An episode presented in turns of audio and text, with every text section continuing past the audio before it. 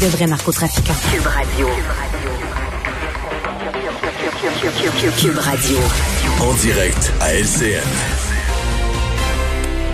On retrouve Richard Martineau à Cube Radio. Bonjour Richard. Bonjour Cindy. Un petit peu de confusion dans le message du vaccin de la part du Comité consultatif national d'immunisation. Ben oui, il y a un mois, je suis allé me faire vacciner il y a un mois, donc je faisais euh, la file, Cindy, à l'extérieur, bien sûr, avec mon masque, mais il y a des gens qui m'ont reconnu et qui venaient me voir et qui euh, me disaient, la première question, c'est pensez-vous qu'on va avoir le Pfizer? On espère d'avoir le Pfizer et pas l'AstraZeneca. Déjà, bon, déjà, l'AstraZeneca avait une mauvaise presse et là, euh, pendant, depuis, plusieurs semaines, que disent nos gouvernements? Écoutez, il y a aucun problème avec l'AstraZeneca. Vous avez beaucoup plus de risques de mourir. Je ne sais pas si vous allez nager dans un lac, si vous prenez l'auto, etc. Donc, le seul bon vaccin est le vaccin qui va être disponible au moment où vous y allez. L'important, c'est de se faire vacciner rapidement.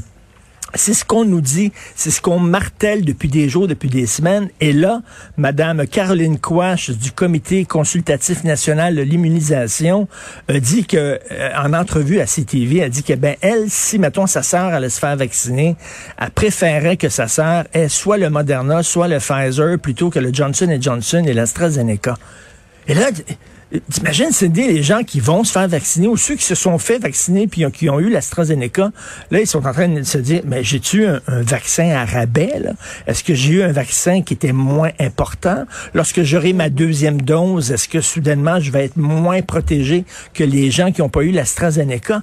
Et on est bombardé d'informations venant de toutes parts. Il y a la santé publique du Québec, il y a les santé publiques régionales.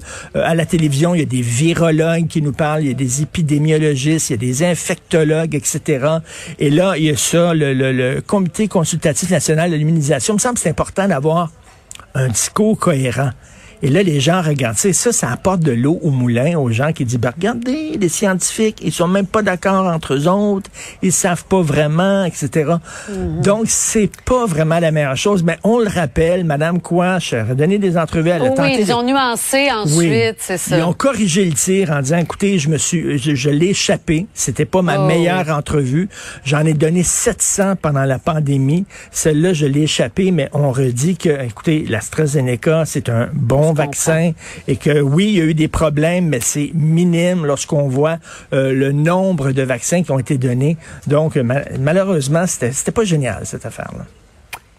Richard Martineau, bonne émission. Merci beaucoup.